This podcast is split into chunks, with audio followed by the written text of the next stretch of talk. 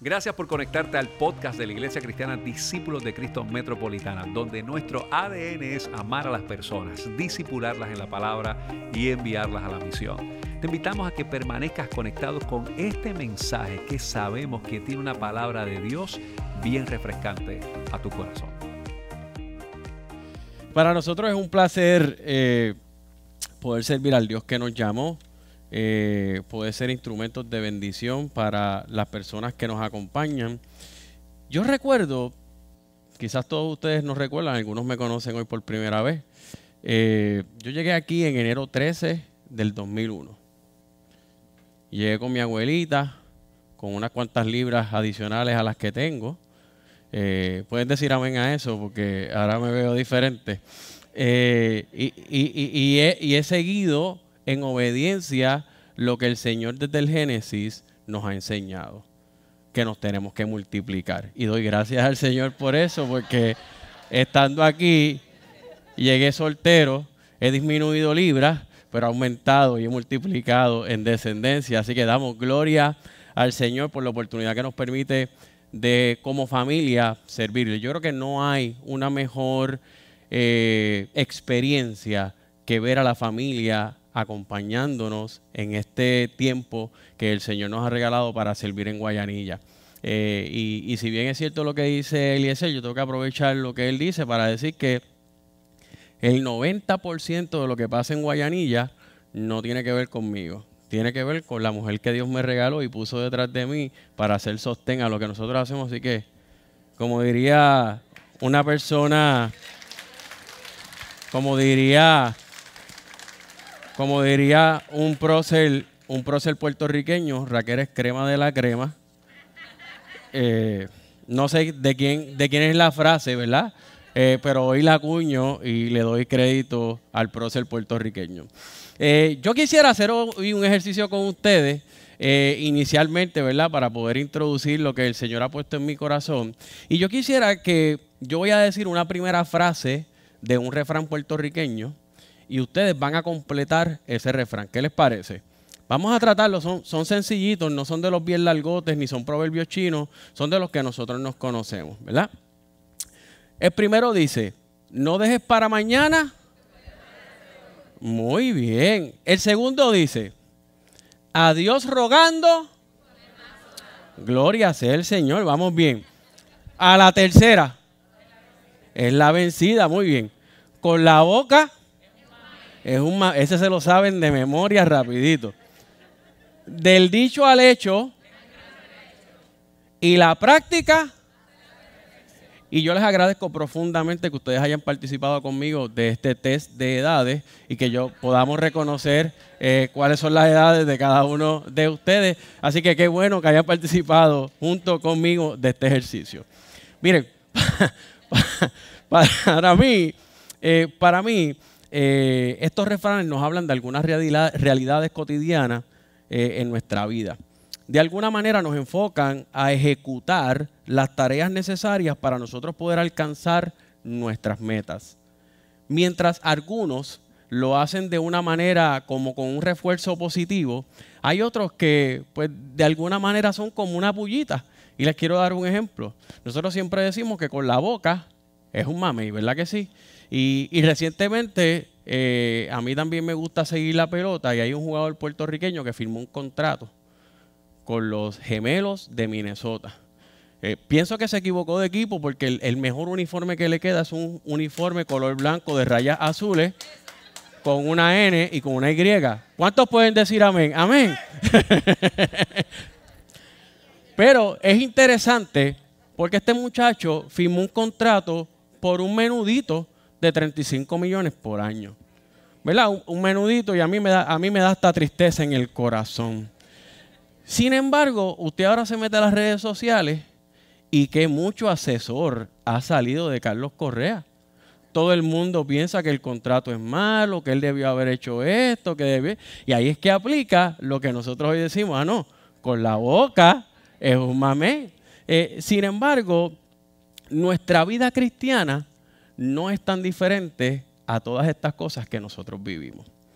El enfoque del verbo es magistral porque nos permite ver el Evangelio como una acción constante que evidencia la intervención divina de un Dios que nos ama en medio de las circunstancias de la vida. Es decir, que nos lleva a pensar que nosotros tenemos la responsabilidad de ejecutar el Evangelio. Y, convierte este concepto más allá de una teoría en una práctica de vida. Es decir, nosotros queremos que nuestra vida en acción evidencie la intervención del Dios que nos llamó de las tinieblas a su luz admirable. Gloria sea el nombre poderoso del Señor. Y a mí me encantaría que usted fuera conmigo, por favor, al libro de Primera de Juan. Vamos a ver el capítulo 4, versos 7 y 8. Primera de Juan, capítulo 4, versos 7 y 8. Yo lo voy a leer en la nueva versión internacional y usted me acompaña con la vista. Dice la palabra del Señor en, Primera de Juan 4, 7 y 8. Queridos hermanos, amémonos los unos a los otros, porque el amor viene de Dios y todo el que ama ha nacido de Él y lo conoce. El que no ama no conoce a Dios, porque Dios es amor. Dios te adoro y te bendigo. Y te doy gracias, Señor amado, por la oportunidad que me concedes de poder compartir aquello que has puesto en mi corazón. Y te agradezco, Dios, porque aquello que comparto ha sido navaja que ha traspasado mi corazón y me ha ministrado personalmente.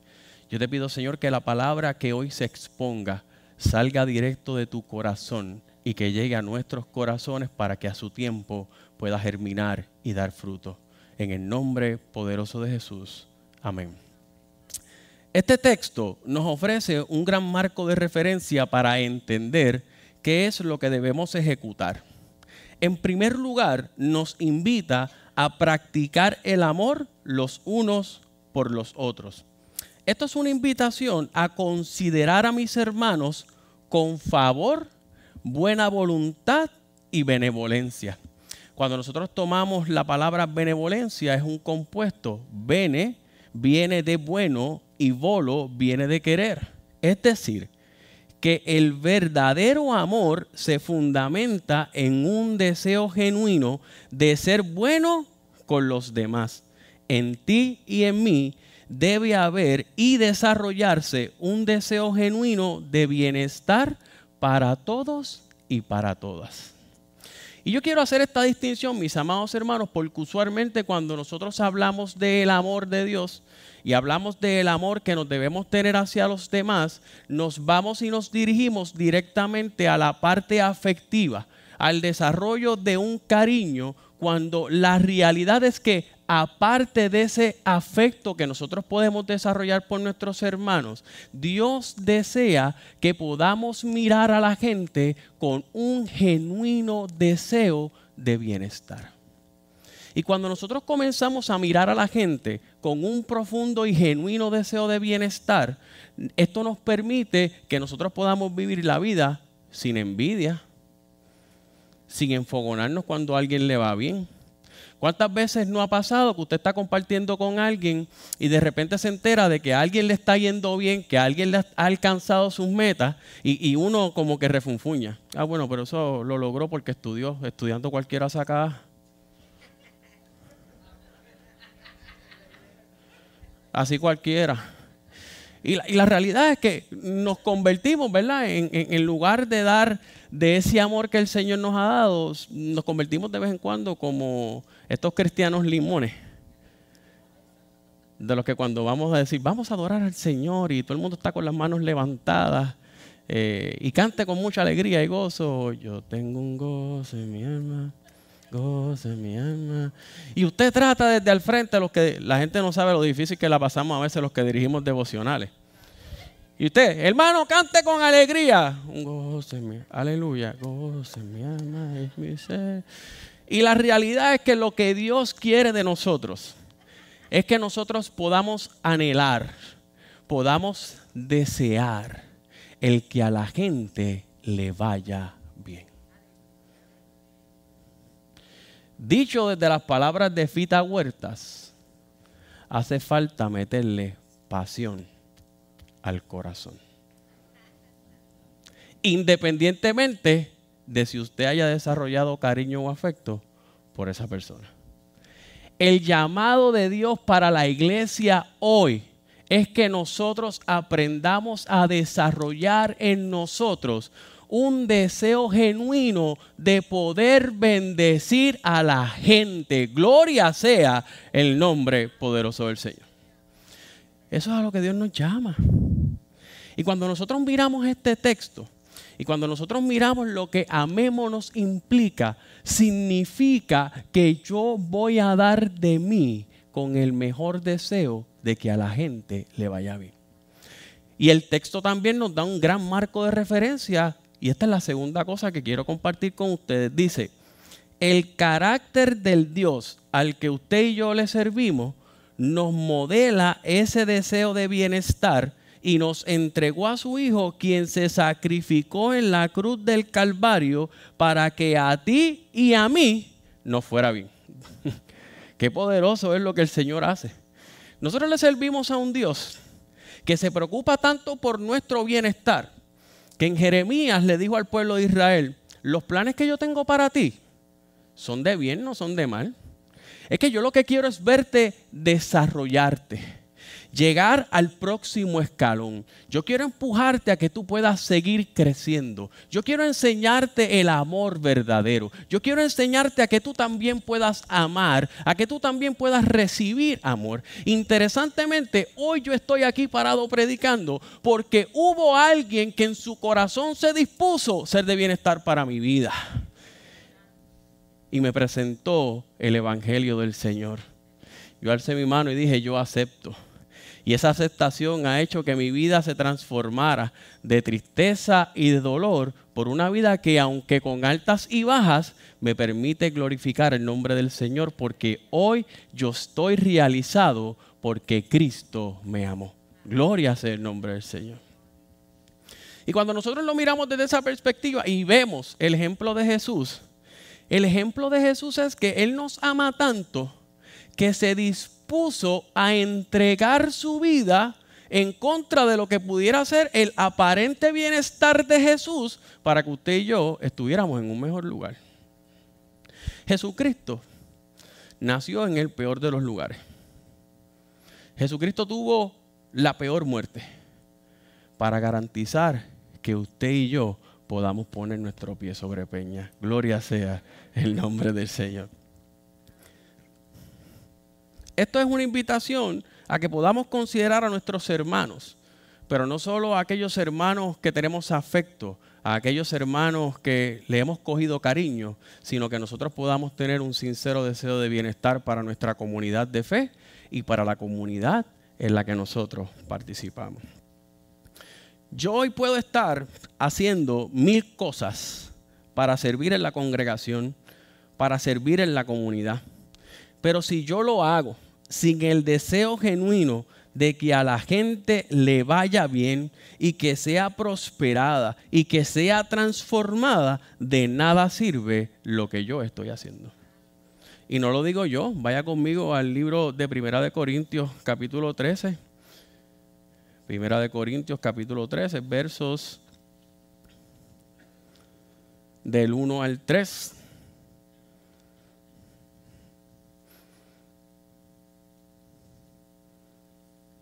Si hablo en lenguas humanas y angelicales, pero no tengo amor, no soy más que un metal que resuena o un platillo que hace ruido.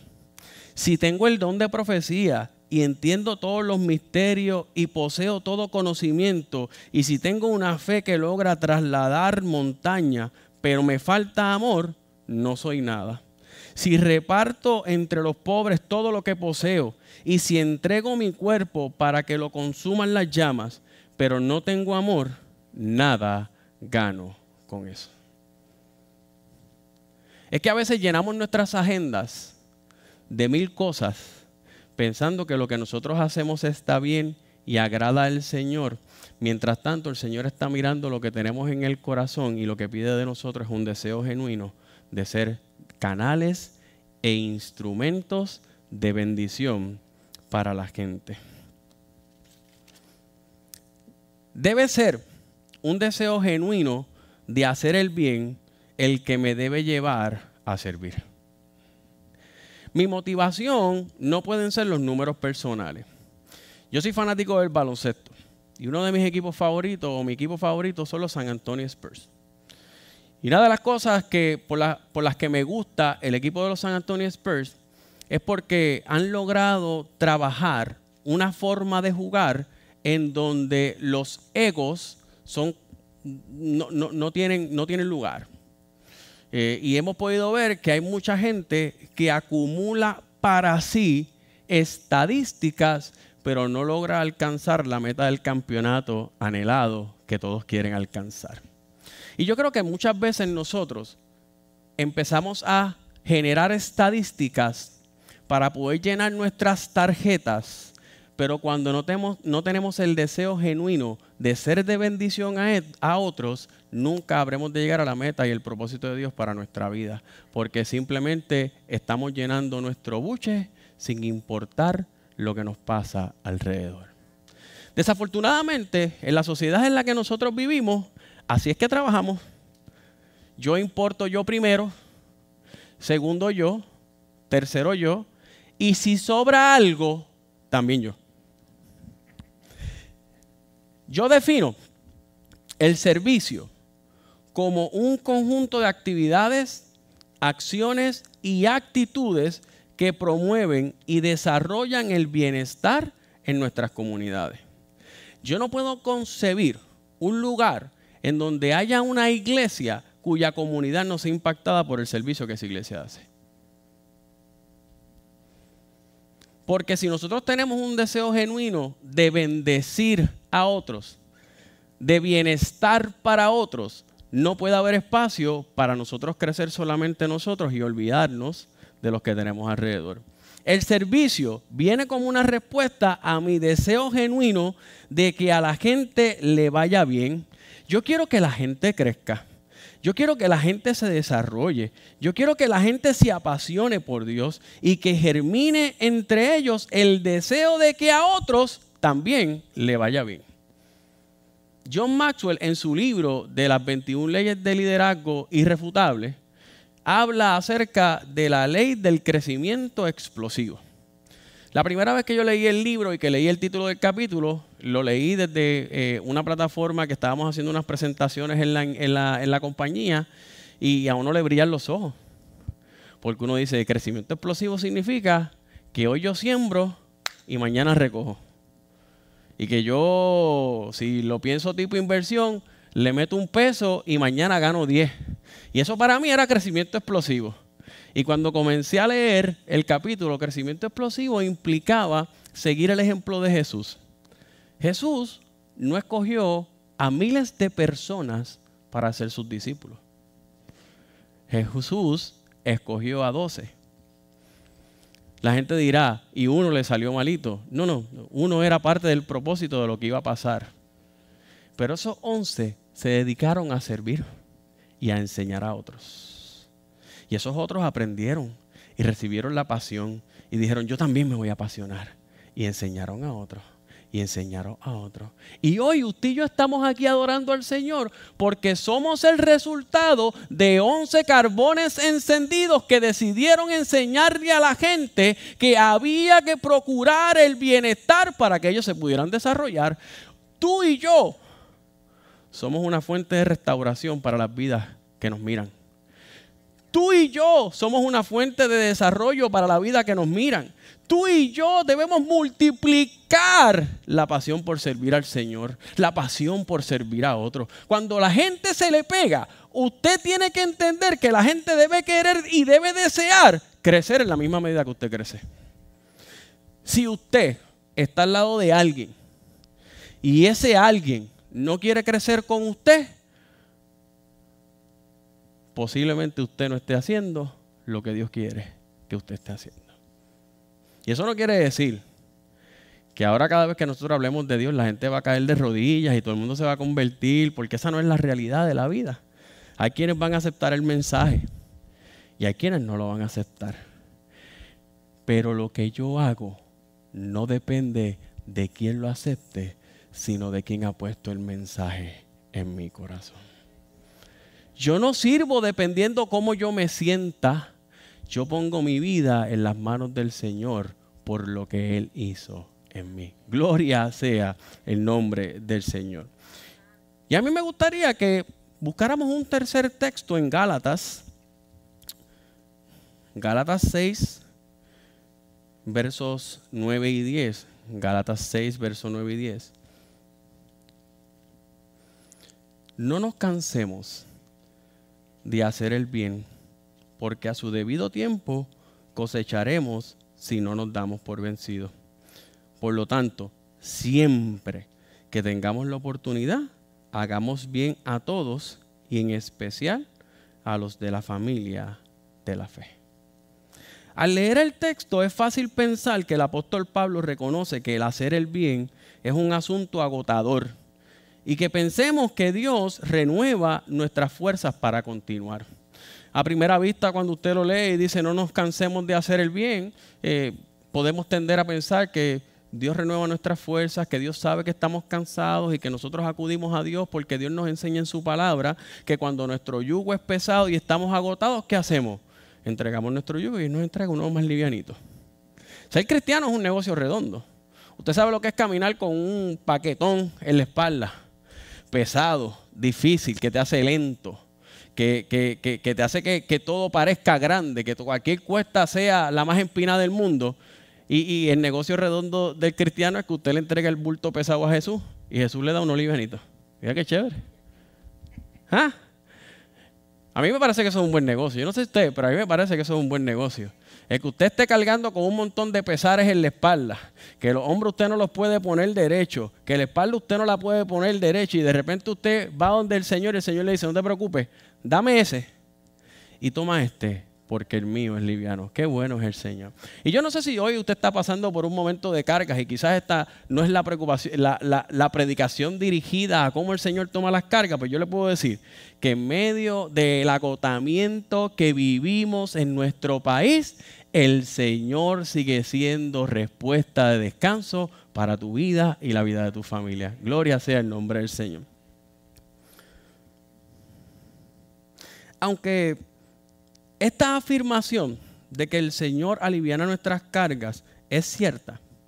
Este texto se refiere en su original a no ser negligente ni perezoso con las obligaciones y responsabilidades que surgen de haber entendido lo que significa tener un deseo genuino de bendecir a otros. No nos cansemos, no seamos negligentes no seamos perezosos, no pensemos que las cosas pasan como por osmosis y que el simple hecho de que yo haya aceptado a Jesús ya convierte que todo el mundo pueda recibir y que todo el mundo pueda mejorar. No, hay un trabajo que nosotros tenemos que hacer. Y este texto lo que apunta es que es mi responsabilidad ser diligente con el servicio. Es decir, yo tengo que ser diligente con las acciones, con las actividades y con las actitudes que me permiten desarrollar a otros buscando su propio bienestar. Y lo interesante de esto es que si yo sigo el ejemplo de Jesús, yo voy a procurar el bienestar de la gente, aunque eso implique el sacrificar el mío propio. Eso es ser diligente. Y ahí yo me tengo que poner de ejemplo. Yo amo a la congregación de Guayanilla. Y cuando yo digo que yo amo a la congregación de Guayanilla, es que yo tengo un deseo genuino en mi corazón de que esa gente le vaya bien, de que puedan desarrollarse, que puedan experimentar el mismo Dios que yo estoy experimentando todos los días. Aunque eso signifique que yo me tengo que levantar los domingos y viajar una hora y media para poder llegar allí. Aunque eso implique que en la experiencia del terremoto yo haya dejado mi oficina, haya dejado mi casa, haya dejado mi familia para poder estar allí sirviendo a la gente. ¿Por qué? Porque para mí pesaba más el deseo de bienestar para ellos que el mío propio. Y a eso Dios me llamó. Y a eso yo le dije que sí. Y, yo creo que nosotros tenemos que poner en perspectiva que nosotros queremos siempre recibir el favor de Dios. Nosotros queremos ser bendecidos por Dios. Nosotros queremos que Dios nos dé. Pero no podemos ser negligentes con lo que Él nos da. No podemos ser perezosos con lo que Él nos da. Nos hace falta tomar acción. El texto nos invita a ejecutar obras útiles que puedan bendecir a todos. El Señor nos está llamando a servir con integridad. Dios quiere que nosotros pensemos en maneras de bendecir y quiere que lo podamos hacer con integridad. Y yo quiero definir para mí lo que implica integridad. Integridad de carácter para mí implica el punto en donde se encuentra lo que yo digo con lo que yo hago. Y que nosotros podamos entender que cuando nosotros servimos al Señor con integridad, los puntos no pueden estar separados. Yo tengo que hacer lo que digo que voy a hacer y mis acciones tienen que ir acompañadas de lo que yo digo. Eso se llama integridad. Pero si la gente ve que lo que yo hago es diferente a lo que yo digo, entonces tenemos un problema porque parte de lo que yo quiero es generar el sentido de credibilidad que la gente pueda tener en mí. Pero si lo que yo hago es diferente a lo que yo digo, la gente no cree ni lo que yo digo ni lo que yo hago. Por lo tanto, servir al Señor con integridad, servir al Señor con diligencia implica, iglesia, que nosotros hagamos lo que decimos que vamos a hacer. Yo no puedo decir, es que yo amo al Señor y que mis acciones reflejen todo lo contrario a un amor verdadero al Señor. Yo no puedo decir, yo amo a mi familia y no prestarle atención a mi familia. Yo no puedo decir, yo amo a mi familia si mi intención no es buscar el bienestar de mi familia. Tenemos que encontrar el punto en donde sirvamos con integridad a la gente le hace falta ver hombres y mujeres que sirvan al Señor con integridad, porque el testimonio de la integridad transforma la vida de la gente con la que compartimos.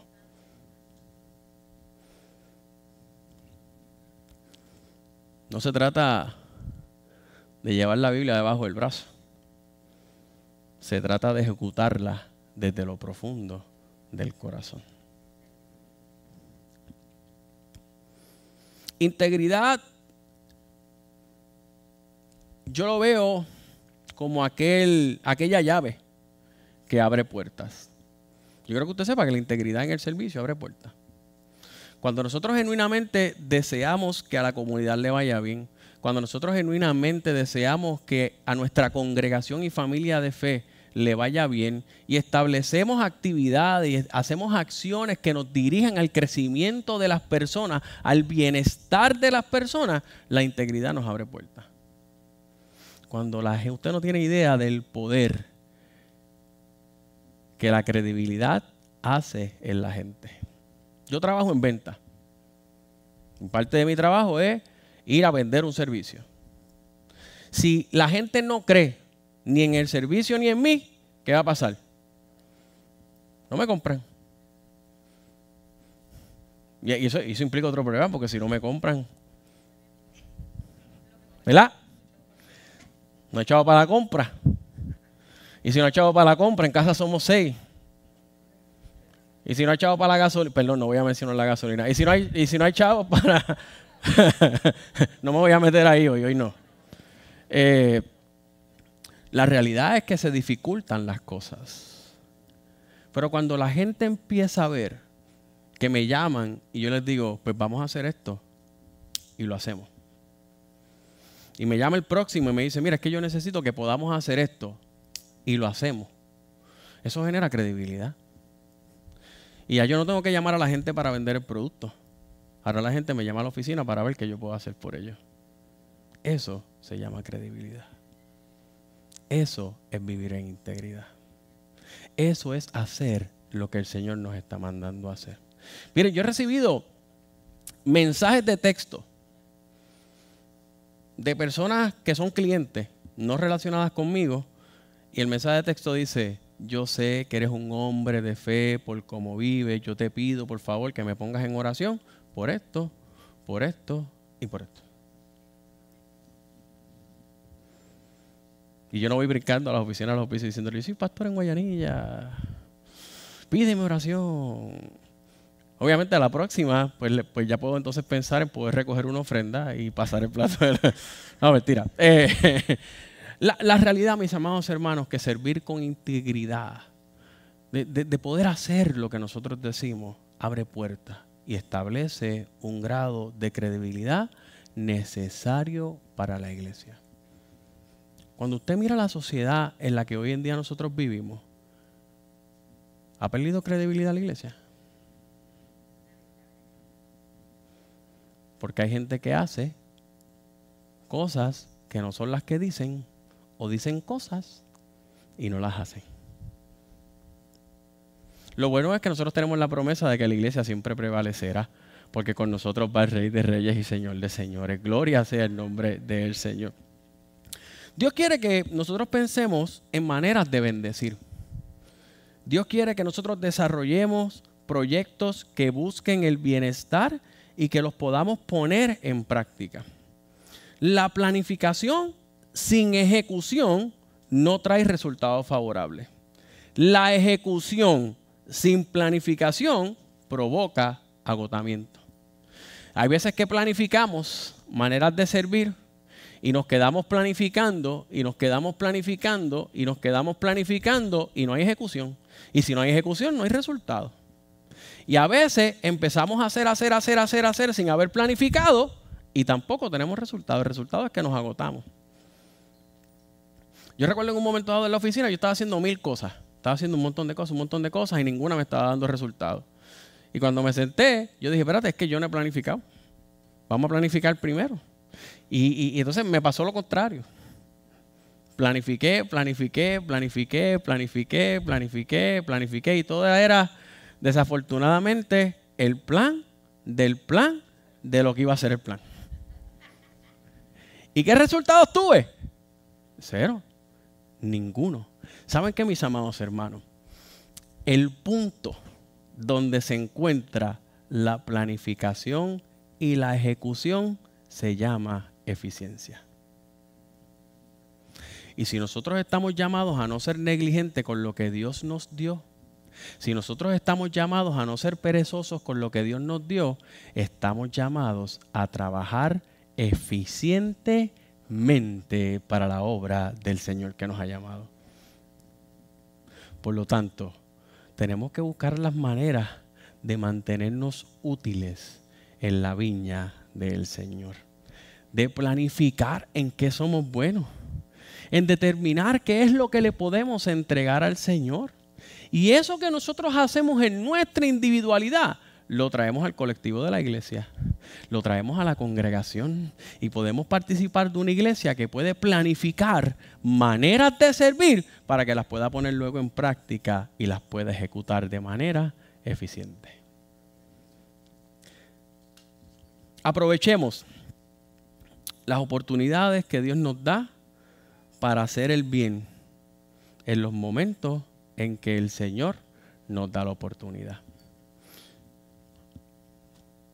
Cuando pasaron los terremotos en Guayanilla, quizás yo puedo empezar desde decir que en primera instancia cuando nosotros hablamos de mi participación en Guayanilla, habíamos hablado de ir dos domingos al mes, tres domingos al mes, eso era lo que nosotros habíamos acordado. Y de repente este muchacho, con su esposa y sus cuatro hijos, empezaron a ir en vez de tres veces al mes, tres veces a la semana. Y empezamos a visitar hospitales. Y empezamos a ir a funerales. Y empezamos a predicar todos los domingos. Y empezamos a reunirnos con la junta. Y empezamos a hacer un montón de cosas que no estaban planificadas. Pero las tuvimos que planificar y ejecutar porque había un genuino interés y deseo de que esa congregación pudiera crecer. Y ya no solamente en número, sino en madurez espiritual. Gloria sea el nombre del Señor. Y yo recuerdo que en ese proceso, ya casi nuevo, habíamos empezado a trabajar, como dijo Eliezer, desde el punto de María, porque recuerden que en septiembre del 2017 fue María, y empezamos desde ese tiempo a hacer algunas cosas con los hermanos allá. Y cuando vino el tiempo del terremoto, que yo recibí la primera llamada y decía, lo, sentimos en casa, obviamente se fue de los terremotos que sentimos chévere en casa. Eh, pastor, estamos en la iglesia. Yo, ¿cómo que están en la iglesia? Sí, nosotros llegamos aquí, abrimos los portones y nos metimos en la iglesia. ¿Y cuántos son? Pues vemos, está fulano, fulano, fulano, fulano. Y yo sin pensar dije, abre el portón y empieza a decirle a la gente que el que quiera llegar para sentirse seguro que llegue a la iglesia. Yo no tenía nada allí. Allí no había compra. Los que empezaron a llegar inicialmente empezaron a llegar con sus compras. Y para mí fue un proceso en el donde yo vi que cuando uno responde al llamado del Señor, el Señor le responde a uno. Y entonces eh, yo trabajaba como director de desarrollo de negocios de un hospicio en el área de San Juan. Y aunque ya había empezado a servir, yo tenía que reportarme a la oficina todos los días, todos los días, todos los días. Un día me llama el dueño de la compañía para la cual yo trabajo y me dice, mira, quiero ir a cenar contigo. Y yo a todas estas, pues inicialmente pensé que es que él iba a ofrecer algo al, al, al, hospicio donde yo estaba trabajando porque yo era cliente, del hospicio era cliente de ellos. Y cuando se sienta a hablar conmigo, empezamos a dialogar y todo resultó en que el lugar de yo trabajar para Grace Hospice en el momento del el terremoto, comencé a trabajar en la compañía en que yo estoy. Cuando se dio el terremoto, yo llamé al dueño de la compañía y llamé a la junta y le dije, yo necesito, tenía tres meses en el empleo.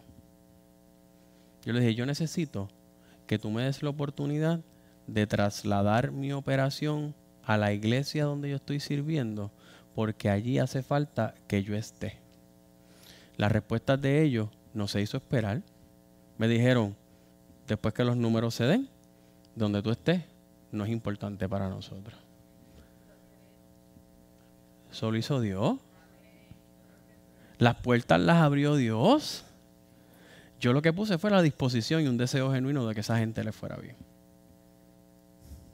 Y hoy, interesantemente, mi deseo genuino de que a ellos les vaya bien es más grande que cuando pasaron los terremotos. Gloria sea el nombre del Señor. Iglesia, el valor del servicio se comienza a ejecutar aquí y aquí. No llega más lejos el más que hace. no llega más cerca al corazón de Dios, escúcheme bien, no llega más cerca al corazón de Dios el más que hace. Llega siempre más cerca al corazón de Dios aquel que se dispuso en el corazón ser de bendición para aquellos que lo rodean. Servir no depende de tus capacidades. Servir no depende de tu estado de ánimo. Servir no depende de lo que tú tengas. Servir no depende de lo que tú carezcas. Servir depende de lo que Dios ha deseado para tu vida y no hay nada mejor que saber que Dios desea para tu vida lo mejor que Él te pueda dar. Gloria sea el nombre del Señor. Yo te quisiera invitar a que inclines tu rostro y tengamos una palabra de oración en esta mañana.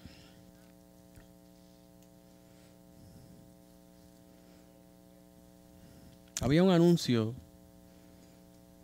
y yo no sé si ustedes lo recuerdan, de una familia que estaba sentada a la mesa y estaban hablando acerca eh, del trabajo y le preguntaban, ¿qué tú quieres ser cuando seas grande? Y de repente una de las personas dijo, yo quiero ser maestro. Y, allí se miraron las cosas que habían en la mesa. Y el anuncio nos impulsaba a mirar que hacía falta más y mejores maestros. Yo me atrevo a decir que a Puerto Rico le hace falta más y mejores cristianos. Cristianos que verdaderamente deseen en el corazón ver a la gente crecer. A este lugar, reparto metropolitano, le hace falta más y mejores cristianos. Gente que esté dispuesta a ceder su bienestar para procurar que otros crezcan. Gloria sea el nombre del Señor. A que nosotros podamos entender que todo lo que hacemos para procurar el bienestar de otros no es un trabajo pequeño, es un llamado del Señor.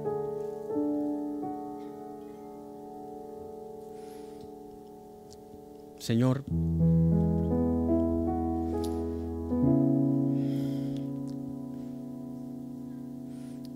y te bendigo.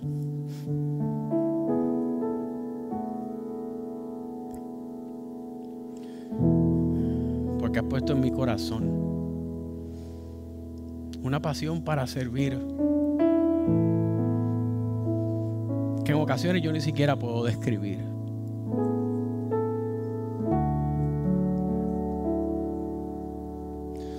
Señor, que hace falta que como iglesia podamos desear genuinamente que la gente pueda crecer, que la gente pueda conocerte, que la gente pueda experimentarte. Y que nosotros como iglesia podamos poner a la disposición de la gente ese deseo genuino de que a ellos les vaya bien. Y que como iglesia nosotros podamos trabajar para abrir las oportunidades y los espacios para que la gente se pueda acercar a ti y que pueda conocerte. Que tú permitas, Señor, que podamos servir con integridad de carácter. Que cuando la gente nos vea pueda haber hombres y mujeres íntegros entregados para hacer tu voluntad. Que tu ejemplo, Señor amado, y lo que tú nos modelaste, es que tu amor por nosotros es tan profundo que tú quieres procurar que siempre estemos bien. Por eso es que tu palabra dice que a los que aman a Dios todas las cosas le obran a bien. Eso no quiere decir, Señor, que todo lo que pasamos tú lo envías.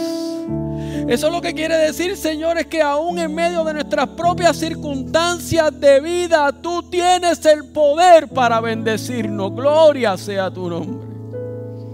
Que tú tienes, Señor, el deseo genuino de levantarnos y de restaurarnos.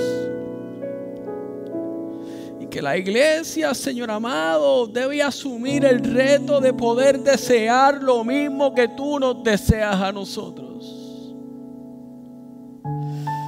Que podamos ser una iglesia sensible, Señor amado.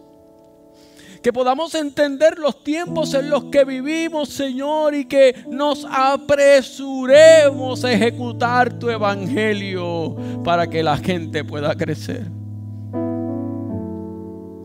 Que tú nos estás llamando a dejar la pasividad y nos estás llamando a involucrarnos en tu reino con acciones concretas que revelen tu majestad, que revelen tu intervención en nuestra vida, que testifiquen lo que tú has hecho en nosotros. Porque ponernos a tu disposición, Señor, siempre tiene la mejor recompensa. Danos fuego, danos pasión y enséñanos a desear el bienestar para que juntos y juntas podamos crecer haciendo siempre tu voluntad. Te pido, Señor amado, que tú sostengas esta iglesia, que tú sostengas al pastor, que tú sostengas, Señor, a su equipo de trabajo y que juntos, Señor amado, puedan desear el bienestar para esta comunidad de fe y para la comunidad que nos rodea, Señor amado y que su ejemplo de vida pueda ser de tal impacto que las almas puedan conocer al Rey de Reyes y Señor de Señores.